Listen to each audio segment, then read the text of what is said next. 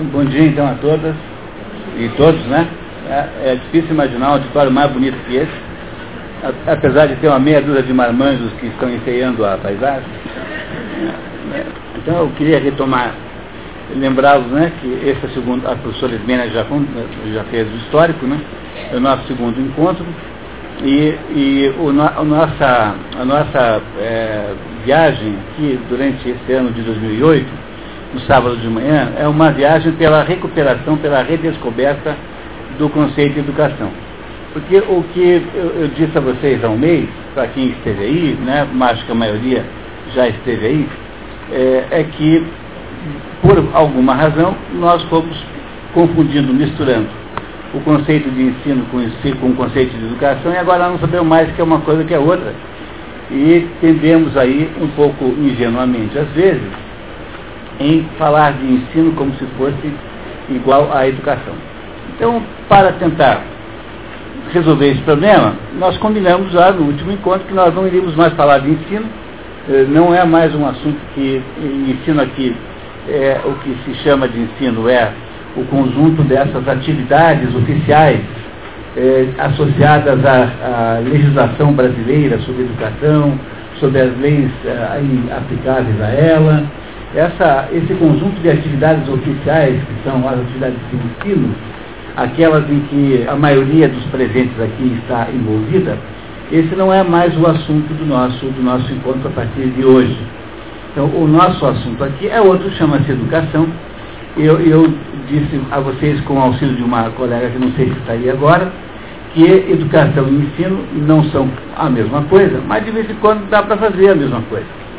É quando um professor que se vale da distração do sistema, como o sistema de ensino, no fundo, no fundo, não está muito preocupado com a aula que a gente dá, porque né, o, o, na prática, na prática, o professor é o profissional mais livre do mundo. É muito difícil que alguém vá fiscalizar a sua aula. Eu, por exemplo, sou professor há 20 anos, nunca ninguém veio fiscalizar a minha aula. Só uma vez que um, um professor, da, um fiscal veio comparar o que eu estava ensinando com o que eu havia prometido ensinar no planejamento do curso, no começo do ano, numa universidade. Mas assim, fiscalizar minha aula, nunca vi. Sentar alguém assim, ficar observando, nunca aconteceu na minha vida isso ter acontecido comigo. Então, como a gente o sistema também não está, está sempre muito distraído, é possível ao professor dar a aula que bem entender, em última análise, e como, uh, e como nós temos essa liberdade, é, se nós temos a vontade de fazer isso, e se tivermos de fato os meios de verdadeira educação, nós podemos fazer do ensino também educação. Mas não obrigatoriamente isso acontece sempre. E além disso, Existem outras situações em que a gente pode educar sem estar fora, estando fora do sistema de ensino. É perfeitamente possível é, fazer isso, tanto é que os que puderem permanecer aqui nesse curso, durante esses dez encontros que nós teremos em 2008, irão sofrer uma enorme modificação na sua conceituação sobre valores de educação, valores de mundo, e serão, terão sido efetivamente educados mesmo que essa atividade do sábado de manhã não seja uma atividade curricular, não esteja inserida na, na formação, digamos, oficial de professores, provando apenas que é possível fazer educação fora do sistema de ensino. Então, o sistema de ensino em si não nos interessa mais. Nós estamos só preocupados com a educação, mas como a educação ela acabou sendo confundida com o ensino, até mesmo na nossa linguagem, no dia a dia, então é preciso recuperar essa, essa capacidade de compreender o que é educação de verdade. Deixa eu, ver, eu dou para vocês um outro exemplo, para se é que eu ainda não falei disso aqui, mas todos os criadores de cavalos do mundo, eles, eles to, todos os cavalos que existem no mundo, todas as espécies de cavalos, são todas descendentes de uma única espécie, que é o cavalo árabe. Qualquer um que seja é descendente do cavalo árabe. E cada tipo de cavalo, cada raça de cavalo, né, tem uma, uma utilidade, uma determinada característica. O cavalo inglês, por exemplo, é um cavalo de corrida, o cavalo peixeron é um cavalo para puxar carroça, O cavalo campolina, por exemplo, é um cavalo especialista em manobrar o rebanho e assim por diante. O, o cavalo árabe, diferentemente disso, não tem nenhuma utilidade é, prática assim. Ele não é bom corredor, ele não é forte para puxar carroça, ele não, é, não tem nenhuma utilidade realmente é, prática. E pior de tudo ainda, é um cavalo dificílimo de temperamento, é um cavalo completamente temperamental, que só obedece uma pessoa só, ele elege um dono e ele só obedece aquele. Então, de fato, não é um cavalo muito prático. Mas, em compensação, apesar de ele ser um animal sem utilidade é, é, prática, é, clara e nítida, ele é a matriz genética dos cavalos todos. E por ser a matriz genética dos cavalos todos, ó, temos ainda lugares aqui, ó. Temos quatro lugares ali na frente. Eu prometo que eu não faço pergunta para quem sentar ali naqueles quatro lugares lá, né? Muito bem. Então, o, a utilidade do, do cavalo árabe não é puxar carroça ou, ou correr ou, ou controlar o rebanho ou o serviço de montaria. A utilidade do cavalo árabe é recuperar a qualidade genética dos outros. Então, quando tem alguma, algum, um, algum grupo é, equino né, que, está, que perdeu a qualidade genética, e a, a, faz um cruzamento com o árabe e automaticamente aquele grupo melhora de qualidade genética. Então, pra gente, essa história que eu contei para vocês é para dizer o seguinte, que para a gente poder entender o que é verdadeiramente educação, nós temos que voltar para as origens do assunto. Do mesmo modo que para melhorar a nossa, o nosso plantel de cavalos, nós temos que voltar para a matriz genética da raça, que é o cavalo árabe, nós temos aqui de voltar para a origem do assunto, que é o experimento grego com educação, que se chama em grego de paideia. Paideia significa educação em grego. Mas o sentido exato do que é educação aqui, nós vamos aos pouquinhos pegando ao longo do ano. Porque não é bem educação no sentido genérico da palavra. Olha, temos lugares aqui, ó. Tá? Fiquem, por favor. Então, o sentido de paideia não é bem o sentido comum, o sentido de educação genérico, é um sentido meio grego, que a gente vai aos pouquinhos entendendo na medida em que nós fomos capazes de, de conversar sobre esse assunto. E aí, é, eu queria ressaltar aqui essa, essa, essa uh, é, recomendação que a, a professora Ismênia fez, é que a única regra que tem o nosso trabalho é, nós chegamos aqui às oito, espero que possamos chegar a começar às oito, né?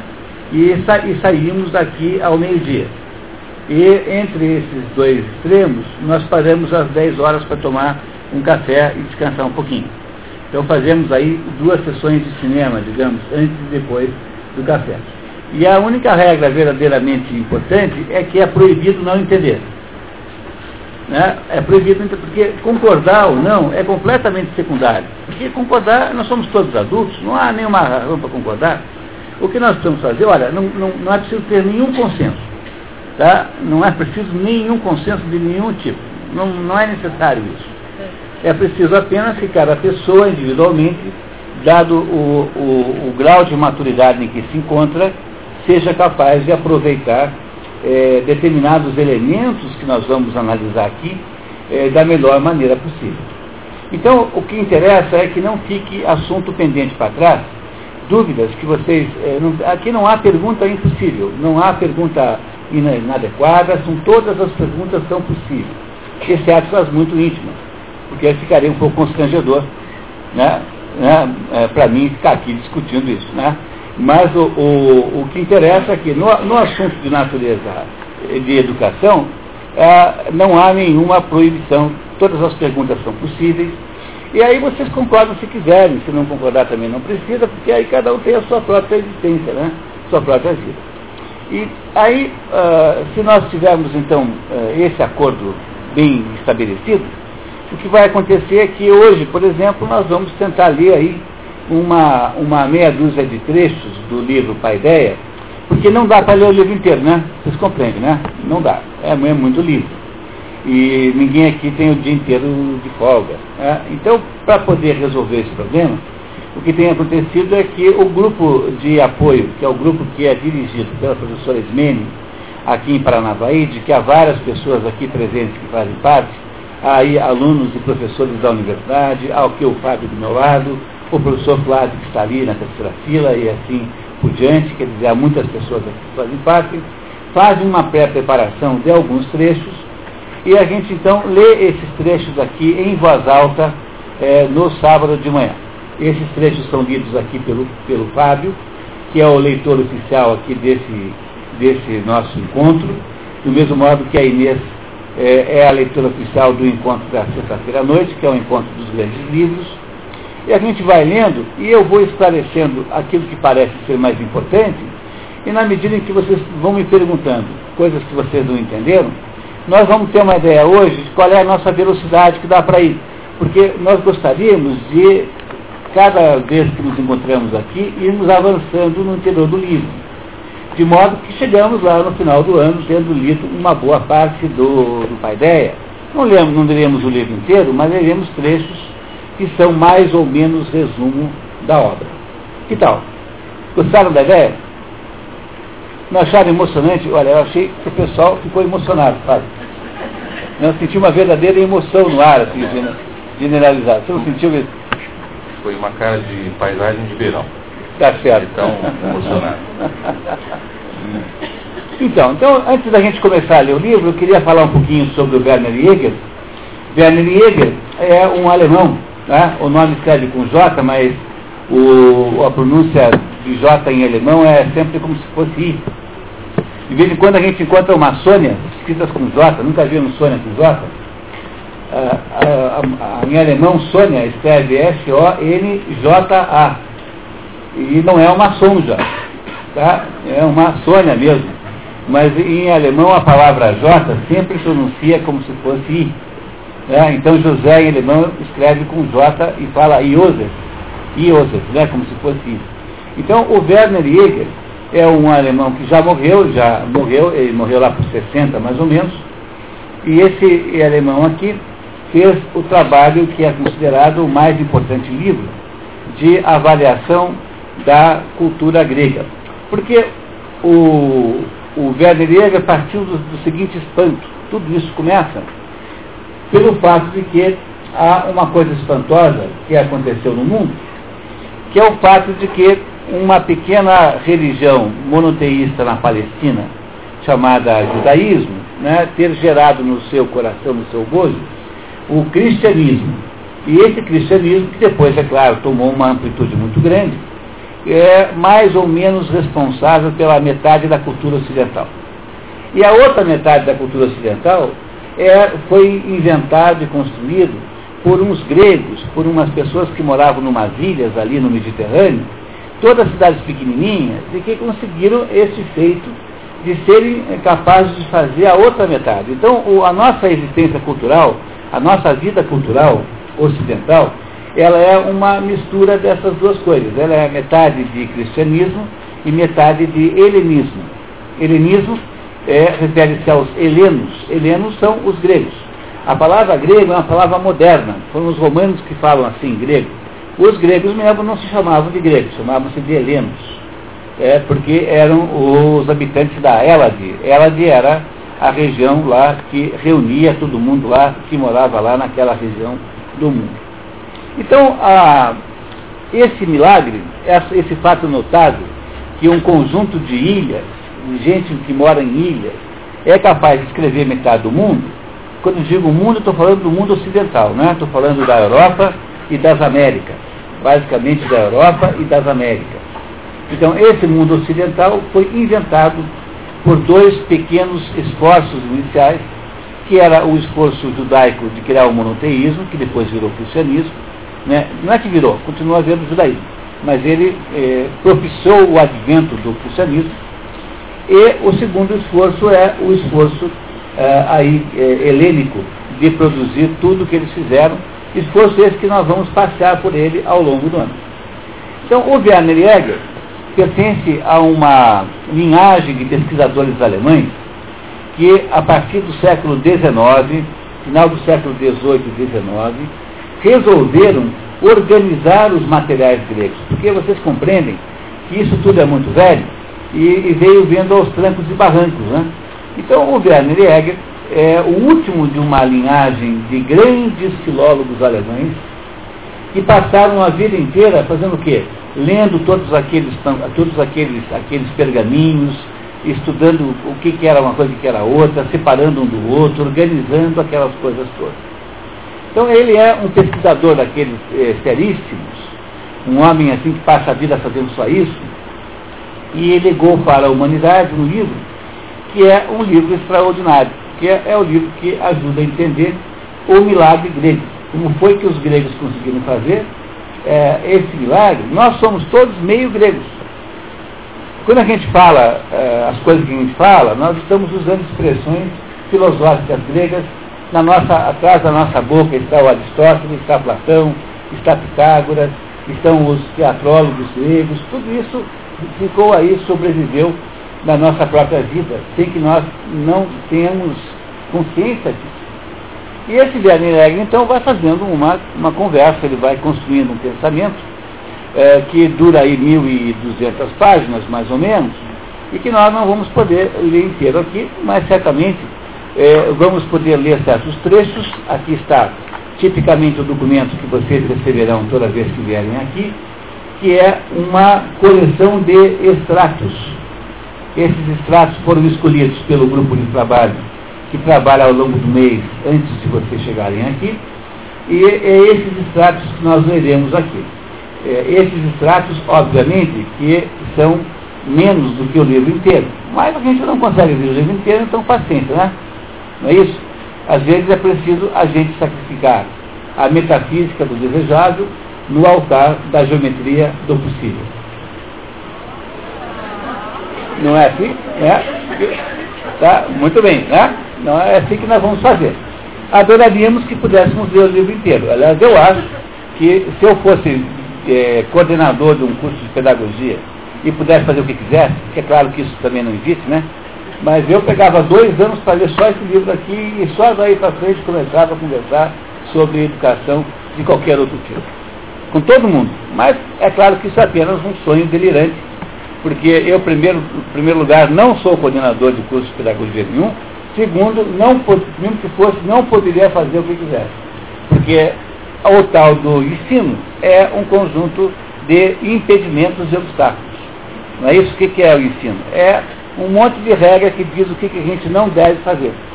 E entre elas a gente não deve fazer o que bem entende, embora eu, obviamente, adoraria poder fazer isso. Então, o nosso método de trabalho, pessoal, é muito simples. O Fábio aqui, que é o nosso leitor, ele vai ler o, o, o texto que está na mão de vocês. Vocês acompanhem, por favor, com os olhos. Façam as anotações que acharem certas, adequadas. E eu vou interrompendo quando me parecer que é hora de falar. E vocês me interrompem quando parece que é hora de perguntar. Tá certo? Nós não temos, infelizmente, um microfone móvel. É, aí, vamos ter nos próximos encontros, hoje nós não temos um microfone móvel. Mas se você fizer uma pergunta para mim, os outros não ouvem. Eu ouço porque vocês estão de frente para mim. Daí eu vou fazer, diferentemente do que eu não fiz ontem, né?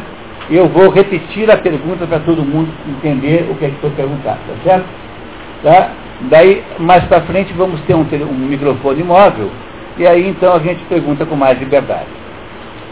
Estamos de acordo? Que tal? Se quiser fazer por escrito, pode também. Os mais tímidos, né? aqueles que não, que não gostam de falar em público, né? não é isso? Tá? Não vai ter nenhum aqui, né? Obviamente, né? É, óbvio, tá muito bem. Então, vamos lá então? Não lembre, não há pergunta proibida, não há nenhuma pergunta inconveniente. Por favor, me eh, homenageiem com a liberdade da pergunta, por gentileza, tá? Muito bem? Fábio, você está pronto? Com certeza. Então vamos lá então, pessoal. É, alguém não recebeu o resumo?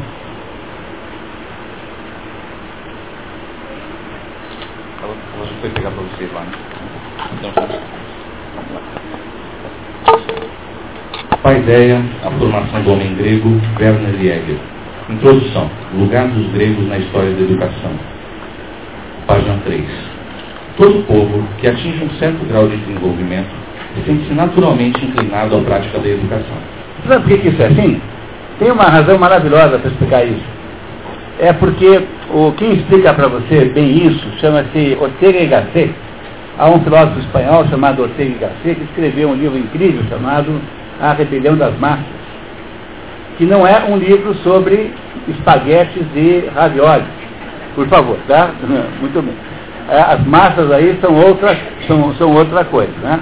Então, esse Ortega Gasset escreveu esse livro Rebelião das Massas, e ele lá diz uma coisa importante, diz assim, olha pessoal, quando um tigre nasce, quando um tigre nasce, o tigre é sempre o primeiro tigre. Porque um tigre, ao nascer, ele não tem nenhuma dependência dos tigres que vieram antes dele. Ele não depende de nada dos tigres que o antecederam. Ele é um tigre, é um animalzinho que vai usar dos seus recursos instintivos para continuar vivo. Então o tigre é sempre o primeiro tigre. Ele não precisa de antepassados. É como se os tigres estivessem nascendo naquele minuto para frente. Mas nós, seres humanos, não somos assim. A nossa vida é completamente diferente, porque a nossa vida é o, é o acúmulo de uma história extraordinária que veio antes de nós, e é preciso então que a gente legue essa história. É, é como se os que vieram antes da gente tivessem produzido uma herança uma herança em conhecimentos, uma herança em obras de arte, uma herança em percepções sobre o mundo, que nós temos obrigação de entregar para os nossos filhos. E não é possível fazer isso, quer dizer, é possível fazer isso por várias maneiras, mas uma das mais importantes, seguramente, é isso que nós chamamos de educação. Educação é a, a maneira talvez a mais importante de você produzir esse legado daquilo que veio antes né, pra, na nossa existência. E é isso mais ou menos que está dito aí, né? Eu acho que eu vou seguir aqui pelo livro original, pra, pra até para com, com, né, com, uh, comparar as duas visões. Então é preciso, num dado momento, começar a ensinar. Se você não tem nada para ensinar, então você não tem civilização humana. A, o ser humano só começa a ensinar quando ele se dá conta de que tem alguma coisa para mostrar para os outros que é essa herança anterior. Isso é uma coisa que parece completamente óbvia, mas não fiquem assim achando que é tão óbvio não, viu? É muita gente que acha que isso não tem importância. Então, o, a, a, tendência que nós temos de prestar atenção no passado é muito, muito pequena. É, o, o, de modo geral, o que nós fazemos é assim. Nós achamos que nós somos o, o, o momento mais brilhante da história, nós achamos que a nossa época é a época mais genial de todas, que nós somos uma espécie de super-homens e super-mulheres, é? e que todo o resto é coisa de gente atrasada e de gente decadente. E o nome disso, sabe o que é? O nome disso é, é cronológico. Porque tem um provincianismo, que é aquele provincianismo que a gente é, costuma ouvir, né? O provincianismo do sujeito que mora numa cidade, Itu, né, a ideia de que tudo é melhor do mundo, esse é o provincialismo geográfico. Mas pior que o provincialismo geográfico é o provincialismo é, cronológico. Aquele que faz você achar que a sua época é, por algum, de alguma maneira, a mais importante de todas, a melhor, a insuperável, quando, na verdade, a gente devia ter muito mais modéstia, porque, olha, é, sinceramente, sob determinados aspectos, nós estamos abaixo da Idade Média. É, pode ser que no telefone celular não, mas em outros aspectos de natureza espiritual, por exemplo, nós estamos muito ruins, estamos muito mal. Tá? Não é isso? A nossa época não é brilhante, não. Olha, nós fazemos coisas inacreditáveis. Por exemplo, o fato de que uma boa parte dos, dos seres humanos modernos acham a eutanásia uma coisa normal, uma coisa desejável, é uma coisa muito grave, muito preocupante. Tem aí uma menina que já vai fazer um ano e meio, que nasceu sem cérebro. Essa menina nasceu sem cérebro e queriam eutanasiar a criança quando nasceu, porque não tinha cérebro. E alegando que ela não ia viver. Mas a menina tem um ano e meio já. Mas veja, em nome de que autoridade é que eu tenho o direito de estabelecer que a menina não pode viver um ano e meio. Só em nome de uma atitude assim. Ah, não tem cérebro, não vai trabalhar, não vai ter telefone celular, não vai ter cartão de crédito, então mata de uma vez. Pois, vocês não acham que isso é uma maneira muito pobre de olhar para uma coisa dessa? É, essa, essa ideia que eu estou aqui trazendo é uma demonstração de que nós devemos ser humildes com relação à nossa época, porque a nossa época não é tão grande assim quanto nós pensamos, não. Tá? Muito bem. Então, está aqui o autor nos dizendo que nós, quando conseguimos conquistar algum patrimônio cultural, quando nós temos alguma coisa, então nós automaticamente nos obrigamos a ensiná-la. É isso? Gastamos esse tempo todo para fazer a primeira linha. Vamos gastar menos nas próximas. Senão ficaremos aqui 20 anos, né? não é isso? Mas é só para entender que cada linha dessas tem um conteúdo enorme, gigantesco, e que se a gente prestar atenção, nós retiramos coisas maravilhosas de cada pedacinho dessa história. Vamos lá então? Tá? Então, continuamos. Ela é o princípio por meio do qual a comunidade humana conserva e transmite a sua peculiaridade física e espiritual. Com a mudança das coisas, mudam os indivíduos. O tipo permanece o mesmo. Homens e animais, na sua qualidade de seres físicos, consolidam a sua espécie pela procriação natural. Só o homem, porém, consegue conservar e propagar a sua forma de existência social e espiritual, por meio das forças pelas quais a criou. Quer dizer, por meio da vontade consciente e da razão. Há muita diferença entre nós e os animais. Os animais são sempre o primeiro animal que parece. Veja, se eu trouxesse aqui para o nosso encontro um gato chinês e um gato argentino, esses dois gatos, ao se encontrarem aqui, quanto tempo demorariam para se entender? A criarem uma comunicação gatística, digamos assim né, entre os dois. Rapidamente, né? Não é isso, né? Um gato chinês, um gato, é, um gato argentino não tem dificuldade de comunicação.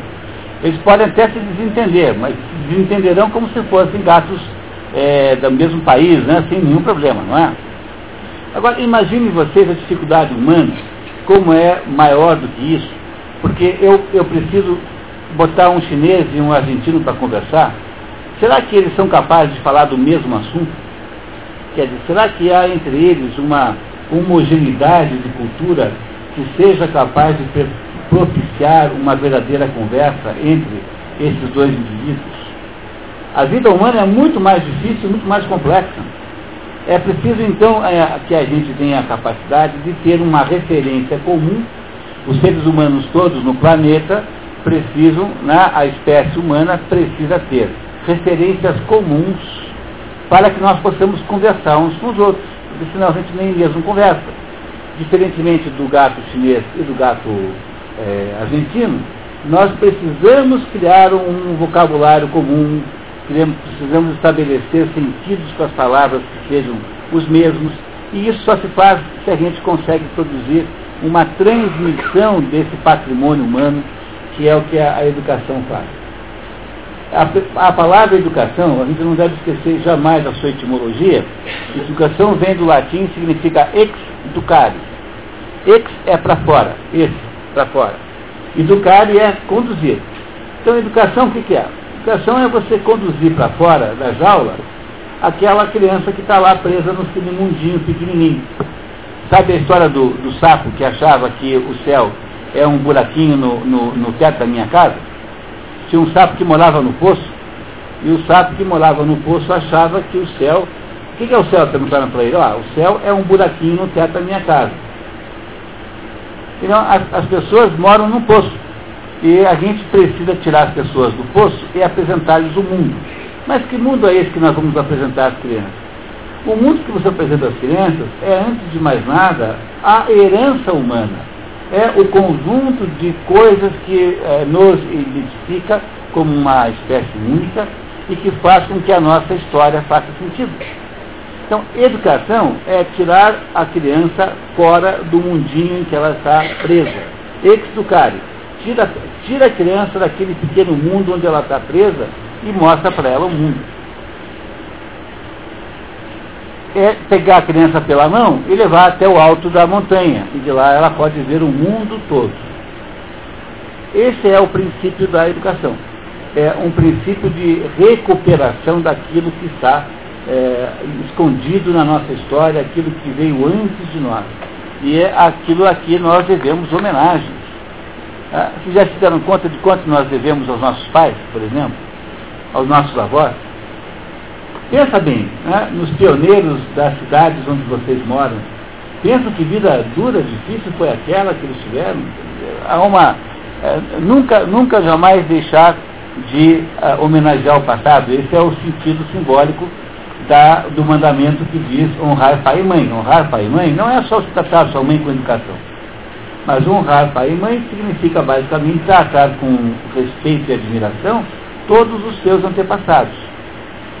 Veja, os dez mandamentos da Bíblia não são dez regras de colégio interno. Os dez mandamentos são dez condições para que a humanidade possa funcionar. São, digamos, dez pilares é, ontológicos são dez condições sem as quais a humanidade não funciona. Então, uma humanidade que não tem capacidade de homenagear os seus antepassados é uma humanidade já capenga. Já está torto desde aí. Começou torto já. Então, a educação serve para nós lembrarmos daqueles que vieram antes. E, e os animais não precisam disso, porque eles não têm um histórico que os antecedeu. Todo tigre, cada tigre é o primeiro tigre os seres humanos nunca são o primeiro ser humano. E essa é uma diferença enorme que a gente não pode nunca, jamais esquecer. Continuamos, pessoal? Nenhuma dúvida? Vocês prometem? Juram que não tem nenhuma dúvida? Nenhuma dúvida? Então tá. Pois não. Né? Vamos lá. Você não quer ler?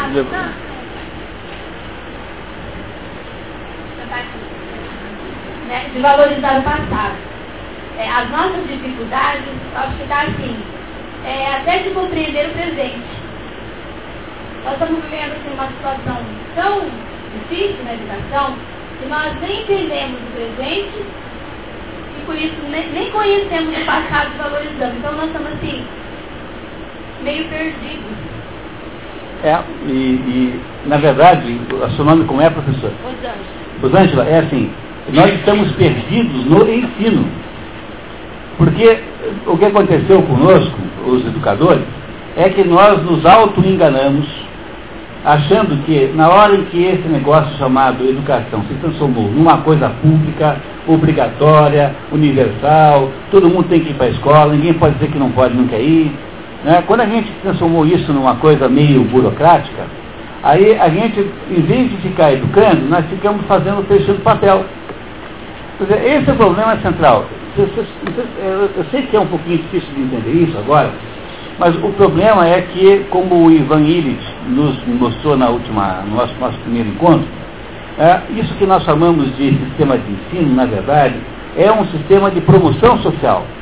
Não é um sistema de educação.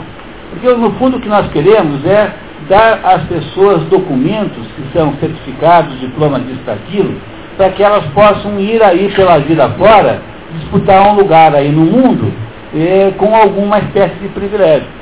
Eh, o sistema esqueceu-se do que é educação. Quando a gente botou ensino igual educação, aí a gente começou a esquecer o que é educação. Pois esse nosso esforço aqui de um ano é uma arqueologia para buscar, por meio do Werner Jäger e dos gregos, re reconquistar o conceito de educação. Então é completamente normal estar confuso. Olha, eu acho que uma pessoa que não esteja confusa é uma pessoa excepcionalmente esclarecida ou alguém que não está tentando entender nada. Porque o normal, para quem trabalha com, com ensino e educação, é estar muito, muito confuso nesse momento da vida.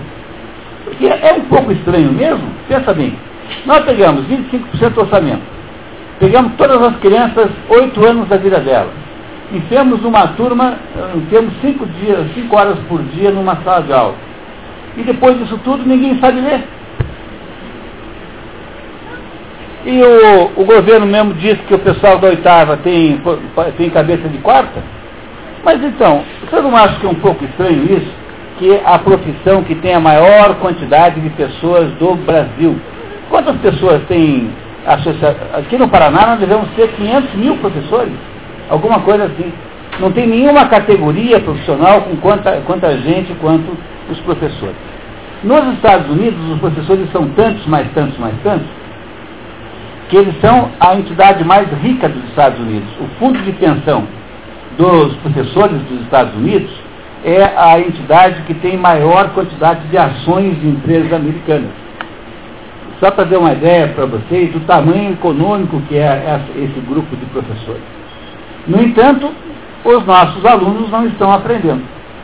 É, esse é o problema central que nos torna muito ah, assim é, surpreendidos e que nós precisamos abandonar um pouquinho, porque nós não vamos ficar debatendo o ensino aqui, porque o ensino é uma questão muito complicada. Mas se a gente conseguisse pelo menos buscar, retomar e reconquistar o conceito de educação, nós já teríamos feito muito e pelo menos nós não nos auto-enganamos. E temos então uma oportunidade de, nesse nosso grupo aqui, fazermos uma recuperação pessoal dos conceitos de educação. Mas para isso eu preciso de um cavalo árabe. E qual é o meu cavalo árabe? O meu cavalo árabe é o paideia do Werner Jäger. É isso que nós vamos fazer. Nós vamos usar isso aqui como uma, uma fonte de água impoluta, sem poluição, para recuperar o conceito de educação que nós perdemos na hora que nós ficamos fazendo, preenchendo papel. Que é o que nós fazemos uma parte do tempo. Professor, então, o caminho a gente já sabe, né? A gente já tem essa noção que é esse. É recuperar mesmo esse conceito, educação. Nós estamos no caminho. Pensando nisso, né? E a educação é colocada como um dos meios para transformar o homem, não seria até assim uma utopia pensar que é, sementinhas como nós vamos fazer a diferença? Vocês ouviram a pergunta da Rosângela? Então, olha, primeiro lugar, tá? Então, a, a, essa pergunta foi uma maravilha, tá?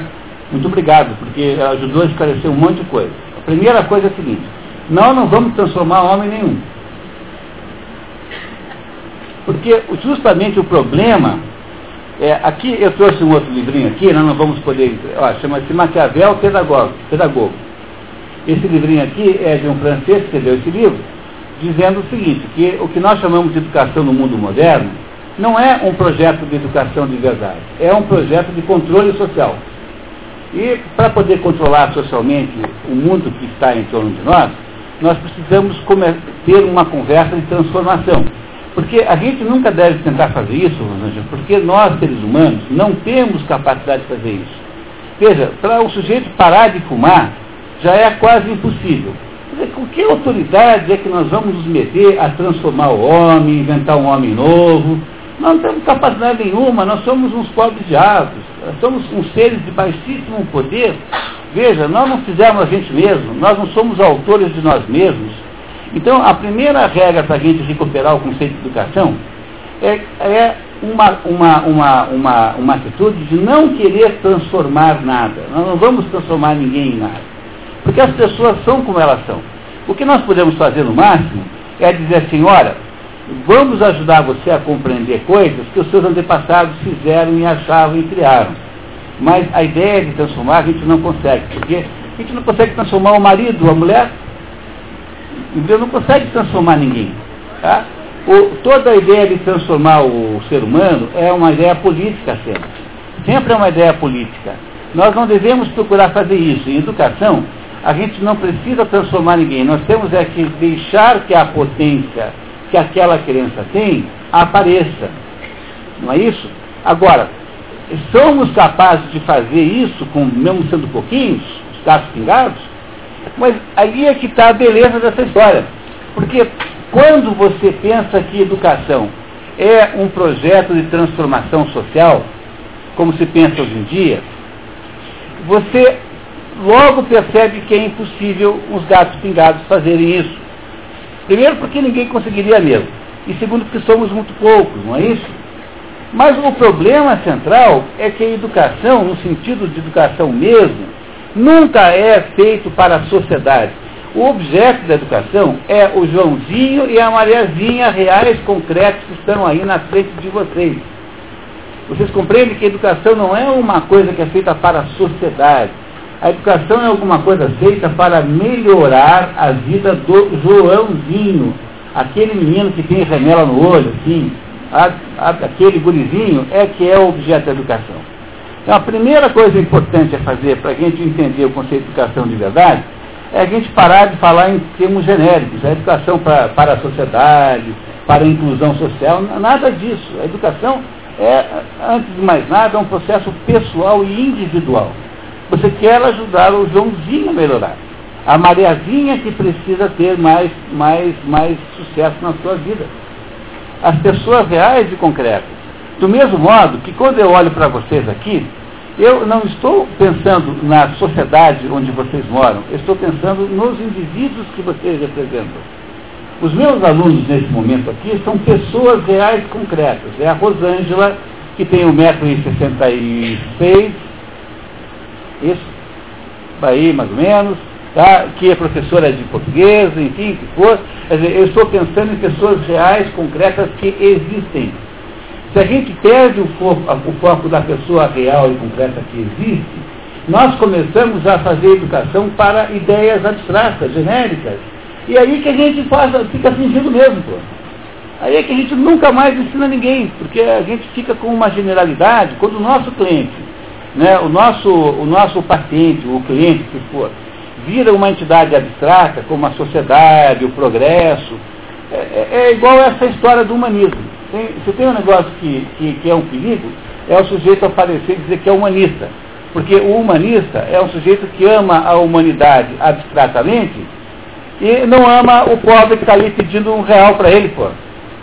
Pô, você não tem que amar a humanidade abstratamente.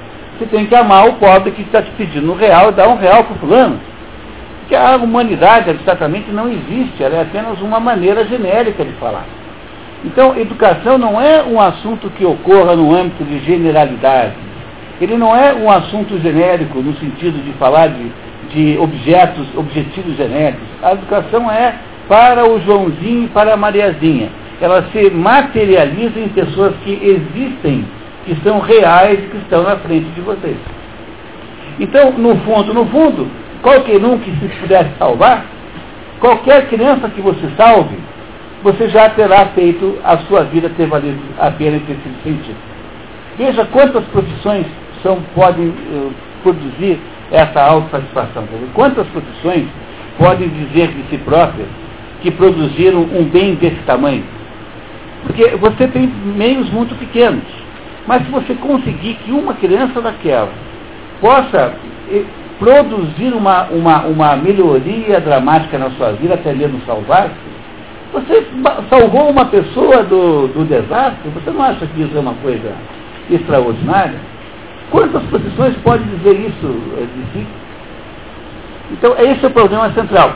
Se nós conseguíssemos melhorar indivíduos, ou seja, se durante esse ano de trabalho aqui, vocês individualmente conseguirem melhorar. Individualmente, concretamente. E se vocês melhorarem individualmente os alunos de vocês, mas o que, que nós podemos mais querer do que isso? Teremos feito uma maravilhosa aplicação da vida humana para o processo educacional. Agora, se a gente fica tentando resolver coisa genérica, como os males do mundo, a fome, pois aí a gente não vai conseguir nada nunca, pô a gente está se condenando a ser infeliz. Porque se a gente fosse estabelecer que a nossa existência é feita para consertar o mal do mundo, então nós não vamos conseguir nada, vamos passar a vida nos frustrando. Pois não é assim que a gente pode, não é assim que a gente faz, nós temos que ter a capacidade de produzir coisas concretas em relação a pessoas concretas. Então qualquer um que nós salvássemos já seria muito bom. Está claro, pessoal? Viu como é importante que vocês perguntem? Porque a gente vai perguntando, vai conversando e, e vamos criando. E aí você é, deixa de estar, começa a refletir outros conceitos. E até na sua formação né, inicial, de universidade, tudo, até os leitores da fundamentação teórica, isso influencia na sua prática pedagógica. Tem que começar assim, é, ver o real e também se fundamentar teoricamente com algumas coisas que sempre subsistem. Pois é. é. Porque os autores desses presentes, essa linha, essa linha de pensamento que, é. que eu, que eu perguntei. Você tem toda a razão. E é por isso mesmo que nós temos que buscar os autores bem velhos.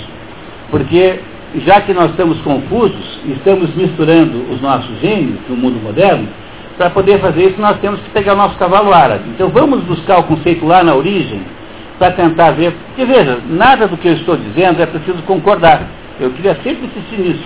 Mas pelo menos você vai ter a oportunidade de confrontar o Aristóteles com o pedagogo moderno. Porque a nossa pedagogia moderna faz parte da confusão ela, é um, ela também é um dos autores da confusão. Então, para que a gente possa tentar entender alguma coisa, nós vamos fazer esse trabalho de geologia, buscar as coisas bem velhas, para tentar, a partir delas, reconstruir o sentido da educação, até para saber qual dos deles nós queremos. Um belo dia, nós vamos poder até escolher entre os conceitos novos e os conceitos velhos. Mas você tem toda a razão, porque você está dizendo a toda a verdade, é isso mesmo. Então, é isso que nós mais ou menos ensinamos às pessoas hoje em dia. Continuamos, pessoal? Pois não, professor.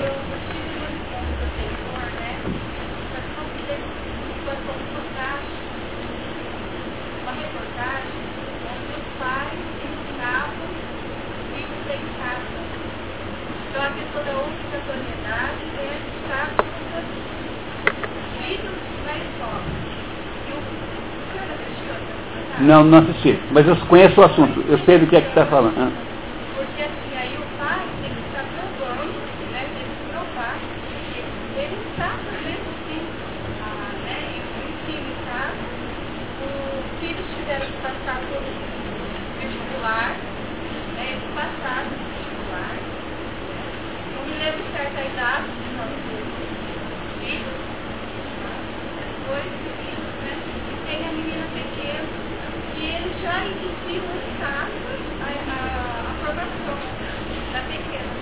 Como é seu nome? Cristiana. Cristiane. A Cristiane está dizendo o seguinte, que ela viu uma reportagem de um negócio que nos Estados Unidos chama-se homeschooling. É, aqui no Brasil não tem, por isso é que eu estou falando em inglês. Né? Nos Estados Unidos aconteceu o seguinte, muitos pais estão profundamente infelizes com os destinos do ensino americano. Eu estudei num colégio americano nos Estados Unidos, quando eu era guria, assim, passei lá uns meses, estudei lá no colégio numa escola pública, que era uma escola pública razoável. O, o que tinha é que era muito, muito fácil em relação à nossa escola aqui, porque a, a, metodologia da escola pública americana é assim, eles ensinam só 40% do que nós ensinamos aqui. Então, o professor vai ensinar regra de três. Ele fica um mês e meio ensinando regra de três. Eu acho que tem uma certa sabedoria nisso, porque a ideia aí é ensinar um pouquinho, mas muito bem. E não ensinar um monte de coisa. Eu tenho eu, minha, eu tenho uma filha que agora está na universidade, o que essa menina estudou no segundo grau são coisas inacreditáveis, assuntos que você, no, nos Estados Unidos, estuda só na universidade, e não aqui no, no segundo grau. Então, o, a educação americana, do mesmo modo que aqui, também está em crise, porque lá ah, também existe essa, essa ligação é, aí é, estranha, essa ligação inadequada entre ensino e educação. Só que lá a crise não é tão grave quanto aqui por duas razões. A primeira é a seguinte, eles têm muito pouco tempo de, de. Há muito pouco tempo que eles estão criando ensino lá. Sabe quem foi que inventou o Ministério da Educação lá nos Estados Unidos? Foi o Jimmy Carter. Até 1970 alguma coisa, 70 alguma coisa, não existia nos Estados Unidos o Ministério da Educação. Então a escola oficial, essa escola burocrática, que o MEC organiza, né, que todo lugar tem, lá nos Estados Unidos tem há muito pouco tempo em relação ao Brasil. Então, a primeira, primeira diferença. E a segunda diferença é que eles lá têm muito mais é, densidade cívica, quer dizer, as pessoas lá se preocupam mais com o destino dos filhos, da comunidade, e aqui não, né? o brasileiro típico acha que a escola é uma espécie de estacionamento de criança, eles largam os filhos deles lá com vocês e ficam lá 5, 6 horas sem se incomodar com eles. Mas isso não é comum nos Estados Unidos. Então, como nos Estados Unidos eles têm essas diferenças em relação ao Brasil, muitas famílias americanas é, não permitem que seus filhos vão para a escola. Porque elas acham que na escola eles vão ser deseducados e não vão ser educados. Então eles entram com uma educação paralela chamada homeschooling, em que o pai e a mãe dão aula para os filhos em casa. Como é só 40% do que tem aqui, e o pai e a mãe, de modo geral, se foram para a escola, se são universitários, eles têm capacidade de ensinar aqueles 40%. Entendeu? Matemática básica, português, lá no caso, inglês básico, noções de história dos Estados Unidos, é muito mais simples do que aqui. E os, os, os, a razão pela qual há essa atitude é que estes pais não acham que os seus filhos vão aprender alguma coisa no ensino público americano. Por quê? Porque o problema que tem lá é o mesmo que tem aqui, com uma dimensão diferente lá do que tem aqui. Mas é o fato de que, na medida em que nós burocratizamos o sistema, estamos preocupados com o sistema de educação que emite papéis e certificados, nós nos preocupamos com a tarefa de educar de verdade. E talvez é, a educação de verdade, pelo menos eu não sei se no nível de, de criança é assim, mas para um adulto, se você é um adulto e quer ser verdadeiramente educado, só tem um único caminho para você que se chama autoeducação. Ou você dá um jeito de aprender sozinho, ou você não conseguirá verdadeiramente educação. É um processo de estudar a vida inteira, um livro indica outro, e você vai a vida inteira estudando e não para nunca de estudar. É o único jeito que tem de verdade. Tá certo, pessoal? Vamos lá então? Continuamos o seu desenvolvimento ganha por elas um certo jogo livre de que carece o resto dos seres humanos. Se pusermos de parte a hipótese de transformações pré-históricas das espécies e, nos ativermos ao mundo da experiência dadas. Então, ele acabou de explicar né, que se você considerar o que nós sabemos sobre os animais, né, os, os animais e os seres humanos, os seres humanos precisam educar os seus filhos porque o, os seres humanos nunca são o primeiro ser humano, enquanto que os tigres e os, as jaguatiricas são sempre os primeiros tigres e as primeiras jaguatiricas. Vimos aí o primeiro parágrafozinho do Werner Egger. Alguém quer fazer algum comentário sobre ele? Tem alguma dúvida? Pois não, enfim.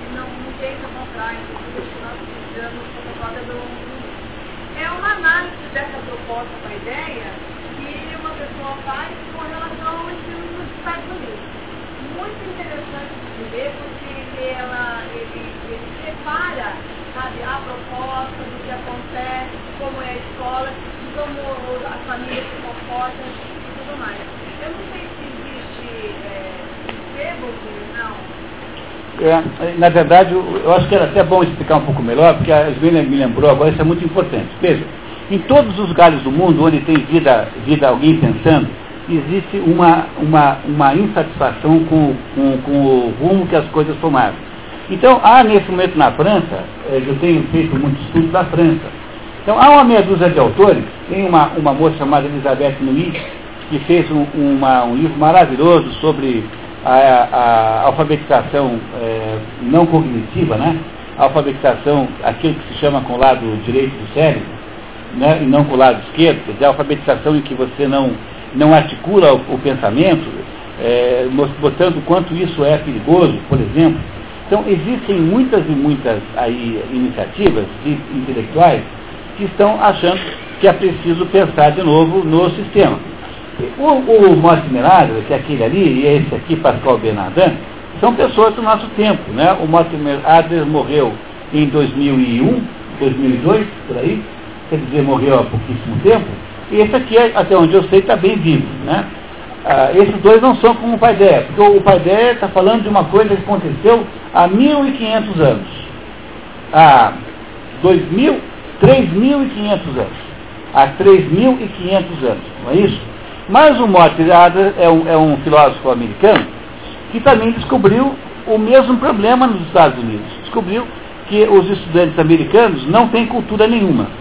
e que depois de todo esse esforço que tem lá, e lá a escola não é até, não só 5 horas, são 7 horas de aula por dia, depois de todo o esforço de educação que eles fazem lá, os estudantes americanos, na sua maioria, são muito mal formados.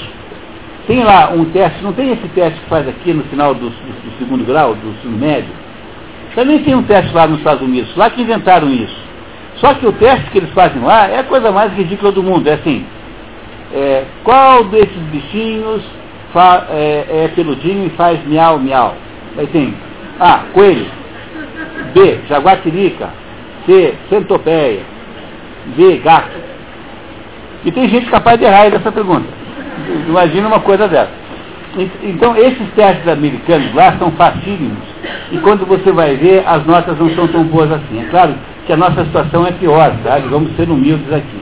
Então, o Mortimer Adler, que é esse, esse filósofo americano, falou assim: nós temos que recuperar o conceito de paideia nos Estados Unidos. Como é que nós vamos fazer isso? Nós vamos procurar educar as crianças do modo uh, antigo, quer dizer, vamos dar a elas uma formação verdadeira, transformar a educação no seu aspecto mais formativo. E é por essa razão que ele deu esse nome de paideia ao seu projeto, porque ele queria fazer a mesma coisa que nós estamos tentando fazer aqui.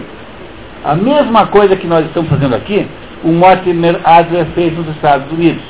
E ele acabou inventando lá uma atividade chamada educação liberal. O que é a atividade de uma educação liberal? É assim, o sujeito entrou na universidade, antes de qualquer coisa, qualquer coisa, vai passar um ano lendo Shakespeare, lendo Dostoiévski, lendo a Bíblia, lendo todos os grandes, as grandes obras que fizeram o imaginário do mundo ocidental. Ponto. Antes do sujeito ler e entender 30, 40 livros, não vai estudar matemática, não vai estudar geografia, porque senão você não forma um ser humano inteligente para poder lidar com alunos depois ou com assuntos profissionais. Então, o Mortimer Adler criou uma abordagem paideia, né, de paideia para a educação americana. Teve muito sucesso. Ele é, não, fez, não transformou, ele não conseguiu que o ensino americano mudasse. Eu acho que é muito difícil mudar o ensino, viu pessoal? Mudar o sistema de ensino é muito difícil. Eu não consigo fazer isso. Eu não consigo, eu não consigo nem ser escutado. Muito menos mudar o sistema de ensino. O que eu consigo fazer é pegar uma pessoa que queira realmente se educar e ajudar que ela se eduque. Isso eu consigo fazer. E se essa pessoa se educar verdadeiramente, ela vai educar os seus alunos. Eu não consigo fazer nada mais do que isso. Eu também não sei quanto vale isso, mas é só o que eu consigo fazer. Agora, essa ideia de trocar o Ministério da Educação por outro fulano qualquer, é uma bom que outro, não, adianta, não vai resolver nada. Porque não é um problema de organizar a burocracia do MEC. O problema é de redescobrir lá na fonte o verdadeiro sentido da educação, que é o que nós estamos fazendo aqui é, a partir desse nosso encontro de hoje. Pulamos para o segundo trecho, pessoal? Que tal? Segundo trecho na página 7. Não é possível. Todos têm aí o segundo trecho? Página 7. Não é possível descrever em poucas palavras a posição revolucionadora e solidária da Grécia na história da educação romana. O objeto deste livro é apresentar a formação do homem grego, a paideia, no seu caráter particular e no seu desenvolvimento histórico. É, paideia vem da palavra paidos, Paidos é a mesma palavra de pedagogia. Paidos, paidosgogia, né? Paidos é a mesma a matriz. Então, paideia significa a arte de cuidar de crianças. Mas cuidado, né? Não é, não é um cuidar de criança como quem só fica cuidando para eles não fazerem bobagem, essas coisas. Não é isso. Quer dizer, paideia é no sentido de formação. É, não tem nenhuma língua moderna que possa explicar bem esse conceito. A, o que mais se aproxima disso é a palavra alemã Bildung. Bildung. Bildung é, Bildung é formação humana em alemão, que é a palavra moderna mais parecida com paideia. Então, o que, é, na verdade, paideia? Paideia é educação no sentido formativo. É no sentido de formar, constituir, permitir que as potências daquela criança que está ali cheguem do tamanho dos seus antepassados. Quer dizer, permitir que a criança que potencialmente pode crescer cresça até pelo menos o nível dos nossos antepassados. Isso é paideia. É dar, é entregar a herança. Paideia é você entregar a herança é, que cabe a cada criança que nasce e que encontra aqui um mundo que veio antes dela. Então é isso que ele está dizendo, que foram os gregos que criaram esse conceito, não é? Então vamos continuar. Não se trata de um conjunto de ideias abstratas, mas da própria história da Grécia, na realidade concreta de seu destino vital. Contudo, essa história vivida já teria desaparecido há longo tempo se o homem grego não a tivesse criado na sua forma perene. Criou-se como expressão da altíssima vontade com que talhou o seu destino. Nos estádios primitivos do seu crescimento, não teve a ideia clara dessa vontade. É, estágio é está, estágio em português de Portugal. A tradução é uma tradução portuguesa, por isso que de vez em quando uma palavra ou outra soa meio estranha. Então, estádio, que é, para nós é o lugar onde joga futebol, né? né? Em Portugal, estádio é usado no sentido de estágio, como aqui nós temos. Mas à medida que avançava no seu caminho, ia se gravando na sua consciência, com clareza cada vez maior. A finalidade sempre presente em que sua vida assentava, a formação de um elevado tipo de homem. Veja, o que, que é o que é que é educação? É a formação de um elevado tipo de homem. É você pegar aquela criança e ensinar a ela os melhores modelos humanos. Porque os homens eh, fazem o que podem, né? E no nosso esforço de fazer o que nós podemos, né, às vezes nós acertamos, às vezes nós erramos. Então, os nossos antepassados fizeram esforços de todo tipo, modelos morais, modelos de, de coragem, modelos de honestidade, modelos de comportamento. Mas o que é a educação em última análise? É você dizer assim, olha pessoal, nós se puder, se, se, se temos a obrigação de escolher esses modelos aqui, esses aqui que são os melhores. Vocês compreendem? Uma vez eu, eu vi em Faxinal do Céu, num daqueles encontros em que eu fui professor lá, então uma professora contou o seguinte, contou que ela mandou fazer uma redação de 20 linhas. E aí um dos meninos lá pegou a folha de papel assim, dobrou no meio e fez a redação 20 linhas da metade da folha. E ela falou assim, poxa, eu achei uma esperteza notável. Afinal de contas, esse menino aí é esperto. Mas, professora, vem cá, está entre nós, né? Quer dizer, a gente não devia ter entre nós, os nossos alunos, uma relação de esperteza. No mínimo, na escola, eu não vou ser esperto com os meus alunos, eles não serão comigo. Porque se a gente fosse ensinar esperteza, não precisava de escola. Basta você entregar as crianças para o Sérgio Malandro educar. Não é? não é isso? Você deixa por aí que eles a gente não deveria achar que esperteza é um valor para se ensinar na escola. Eu sei que o mundo lá fora é esperto, mas nós temos obrigação de ser bons, de sermos bons, mesmo quando todas as coisas em volta de nós vão mal. E essa é uma regra moral básica do ser humano. O ser humano tem a obrigação de ser bom, mesmo quando tudo em volta de nós é muito mal. Pois se você conseguiu fazer os seus alunos entenderem isso, você foi um verdadeiro professor para a vida deles, você foi capaz de fazer para a ideia. Então, educação, o que, que é? Os gregos criaram um padrão de ser humano, quer dizer, um homem, um determinado tipo de ser humano, um certo comportamento de ser humano, e dizer assim, olha, nós queremos que todas as crianças gregas sejam desse jeito. E, e é isso que, isso que se resume, muito simplificadamente, o processo de criar uma, uma formação, quer dizer, o processo de formar alguém nos melhores modelos humanos possíveis. Veja, os melhores modelos humanos possíveis nunca são os modelos humanos ideais, porque o ser humano é imperfeito. E a gente nunca deve imaginar que nós só seremos capazes, ou, ou somos perfeitos, ou não somos nada. Nós temos obrigação de tentarmos o melhor possível, mesmo quando esse melhor não é muito, mas eh, estamos pelo menos tentando fazer o melhor possível. Esse é apenas um dos exemplos do sentido de paideia grego.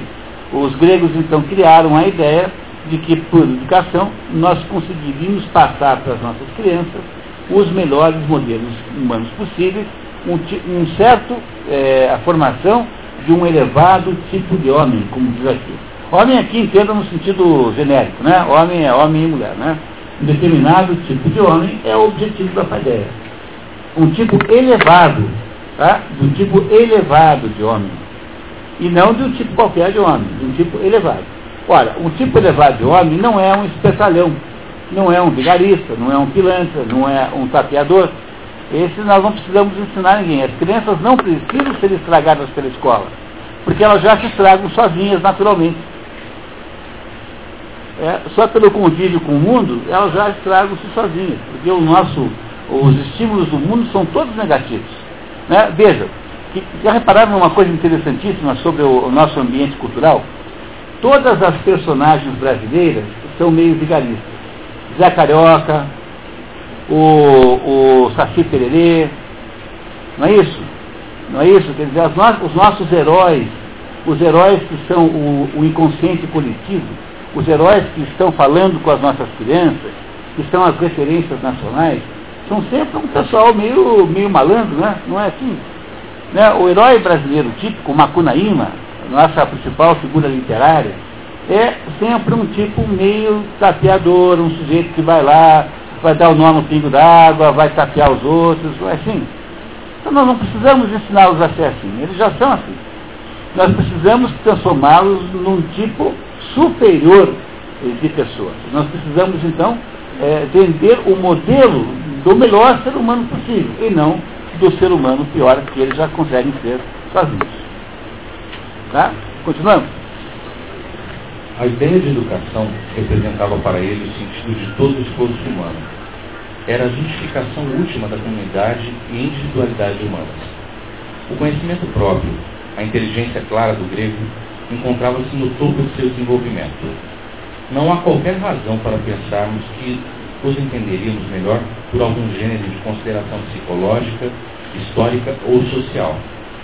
Mesmo os imponentes monumentos da Grécia arcaica são perfeitamente inteligíveis a essa luz, pois foram criados no mesmo espírito. Que luz? A luz da criação do modelo, do modelo superior de homem. Então ele está dizendo que considerações sociológicas, históricas, enfim, qualquer uma, é menos capaz de explicar a Grécia do que o projeto grego de, de ensinar, criar o modelo e ensinar o modelo superior de ser humano. Ele está dizendo que, portanto, é esse o fato condutor da civilização grega.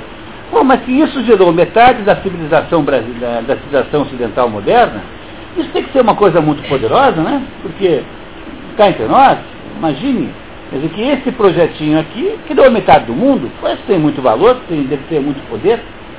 Né? Não é isso? Essa fonte tem muita, muita potência, portanto, vamos prestar atenção nela. Esse é o sentido da gente estudar aqui o Paideia Fábio, por favor. E foi sob a forma de paideia, de cultura, que os gregos consideraram a totalidade da sua obra, criador, da sua obra criadora, em relação aos outros povos da antiguidade, de quem foram herdeiros. Augusto concebeu a missão do Império Romano em função da ideia da cultura grega. Sem a concepção grega da cultura, não teria existido a antiguidade como comunidade histórica, nem, no, nem o mundo da cultura ocidental a, a Grécia teve, é, grosseiramente, quatro períodos. O primeiro período da Grécia é o período arcaico, que é o período que nós vamos ainda hoje começar a estudar. O período arcaico é aquele período em que havia ainda aquela mistura entre deuses e homens, não é isso? É o período que criou a mitologia grega. A mitologia grega no período arcaico. O período arcaico, a gente pode dizer assim, que tenha ido mais ou menos até, até mais ou menos a guerra do Peloponeso a guerra do Peloponeso, do, perdão, até a guerra, a guerra, as guerras médicas, as guerras contra os persas, até essas guerras persas havia o período arcaico, que era o período mais romântico da história da Grécia, em que os deuses e os homens estavam misturados. É o período de Homero, o período do, das histórias mitológicas, o período de Hércules e por diante. Aí o segundo período grego é o período dito clássico, que vai mais ou menos da guerra do, do, do, do, contra os persas, né, que são as guerras médicas. Então, guerra dos persas e guerras médicas é a mesma coisa. Eu, às vezes, digo guerras médicas, o pessoal pensa que a guerra entre os médicos é Unimed. Então, eu, então, eu rapidamente corrijo para a guerra dos persas, né, porque os persas também são chamados de medos. E esse período clássico é aquele período é, em que nós temos todo aquele progresso extraordinário, que tem todas aquelas coisas maravilhosas como, como a filosofia, como a arquitetura grega, como a escultura grega. Esse é o período é, clássico, o período intermediário clássico. E temos o terceiro período grego, que vai da guerra do, da guerra mais ou menos da, da, da guerra do Peloponeso, né, que é essa, essa da guerra entre Atenas e Esparta, até o momento em que a Grécia é finalmente encampada pelo período romano. E esse período já é um período de decadência, a Grécia já não era a mesma coisa, e os romanos, então, um belo dia, eh, foram lá e tomaram conta da Grécia. Mas a coisa mais notável de todas é que, embora os romanos tenham sido conquistadores da Grécia, os verdadeiros conquistados foram eles.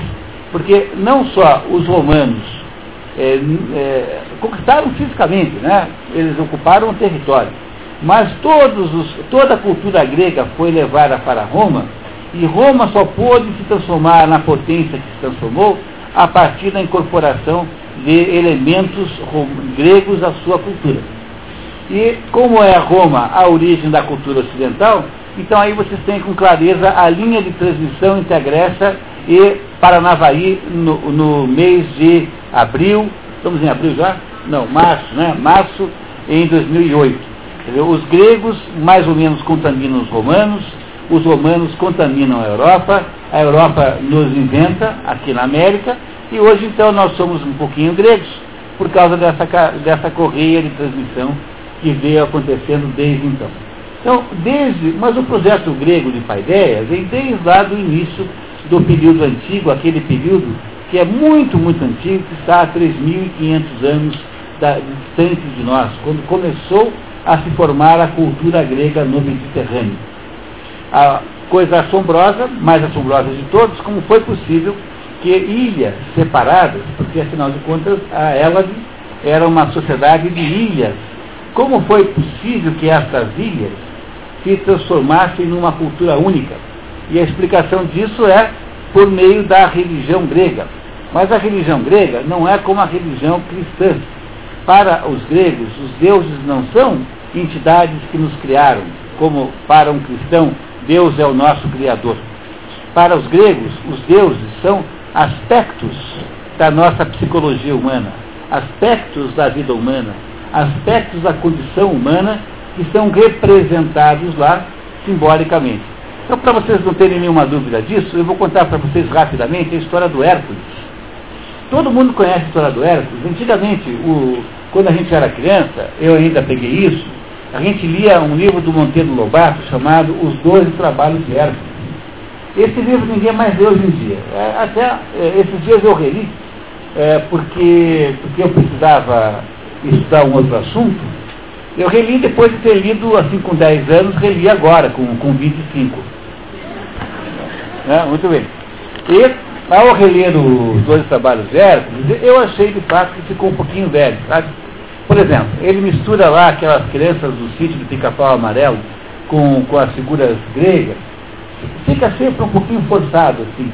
E aí eu acho que não dá mais para um adolescente moderno eu acho que o modo de contar a história ficou envelhecido no caso dos doze trabalhos de Hércules. Mas o Hércules é, ele é filho de Zeus. Zeus havia decidido fazer um filho perfeito. Ter um filho perfeito. Que, teoricamente, poderia vir a ser um Deus e o sucederia no comando, digamos assim. Em princípio não era isso que ele queria. Ele queria que este, este filho perfeito governasse a terra com a sabedoria de um Deus. E o que, que ele faz? Então, procura a, o Zeus é casado, né? Casado com a Hera. Mas o Zeus é um sujeito especialista em pular cerca. E ele tem dezenas de filhos, com, com deusas e com mulheres, com mulheres humanas. E os filhos de Zeus com as mulheres humanas não são deuses, são semideuses. São mortais, portanto. E, mas depois de Hércules, Deus não teve nenhum filho mais. Foi o último filho de Hércules com alguém, foi o filho de Zeus com alguém foi Hércules. Mas como Zeus, então, para poder ter filhos com as mortais, ele precisa tapear a mulher, né? Então ele inventou um jeito lá de tapear a mulher, a Hera, que estava tá, até meio acostumada com aquele negócio, porque ele tinha tido dezenas de filhos fora do casamento. E ele então tem um filho com a mulher mais bonita da Grécia, chamada Alcmene, que era a mulher mais bonita de todas naquele momento. Nasce um belo dia Hércules. Só que Hércules nasce com uma maldição, porque a Hera, quando fica sabendo, porque os Zeus toma lá uma, uns vinhos a mais, né, numa festa no Olimpo, e começa a dizer assim, eu vou ter o filho mais bonito do mundo, e a mulher presente, veja que grosseria. Né, que coisa mais é, né, é, errado, né? Muito bem. E ele faz lá umas bravatas assim, e fica dizendo que aquele filho vai ser uma maravilha, e a Hera fica furiosa. E então ele diz assim, eu, Zeus, estou aqui me comprometendo que o próximo, o primeiro filho que nascer, a primeira criança, porque o filho dele estava assim para nascer, a primeira criança que nascer vai mandar em todo mundo. E aí a Hera, né, para se vingar do marido, ela pega a deusa da discórdia, que é uma deusa chamada discórdia, e que é um tipo briguento, tanto é que chama discórdia, né? e essa deusa da discórdia faz com ela um plano de atrasar o parto do Hércules e adiantar um parto de uma outra criança que estava para nascer também, de modo que a outra criança acaba nascendo antes. E o Hércules, então, não é mais a, o filho, não é mais o primeiro filho que nasceu, a primeira criança que nasceu naquele momento, é o segundo. Portanto, quem vai mandar em todo mundo não é ele, vai ser o outro. O outro que é um medíocre. O neném que nasce lá, depois vira um adulto é, sem nenhuma importância, um sujeito ranheta, chato, medíocre. Tá? É, não que eu tenha alguma coisa contra ele, não, não me pareceu que eu tenho alguma coisa? Não é pessoal. Não, não, não, não entendo como um ataque pessoal. E o Hércules então nasce, mas o Hércules, coitado, nasce com, sob a raiva da Hera, e a Hera quer que ele dê errado na vida. Por quê? Porque ela quer se vingar do marido e quer que o filho do, do que ele achava que era o melhor de todos fosse o pior. Como agora ele não manda mais nada, porque ele não é o primeiro a nascer, mas é o segundo, ele vai ter que submeter à opinião e ao comando do outro. Porque Deus prometeu isso, que é ser assim. Deus não pode voltar atrás na sua palavra. E logo de cara, o, o Hércules já é, ela já manda duas cobras, duas serpentes, matá-lo no berço. Só que o Hércules é muito, muito, muito forte. Então ele, logo no início, agarra aquela serpente pela mão, pelo pescoço e estrangula as duas serpentes, assim já ainda bebê no, no berço, que é quando se descobre então que Hércules era alguém fora do comum, excepcional.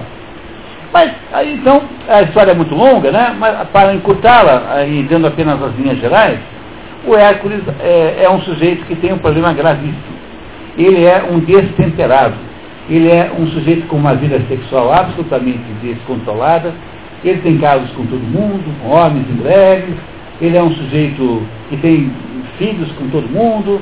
E ele é, uma, ele é um indivíduo que não tem controle das suas emoções. Ele matou o professor logo no início, quando era garotinho, deu com a. O, o professor reclamou que ele deu, que estava tocando lá um instrumento mal tocado, ele deu com o instrumento na cabeça do professor, matou o professor.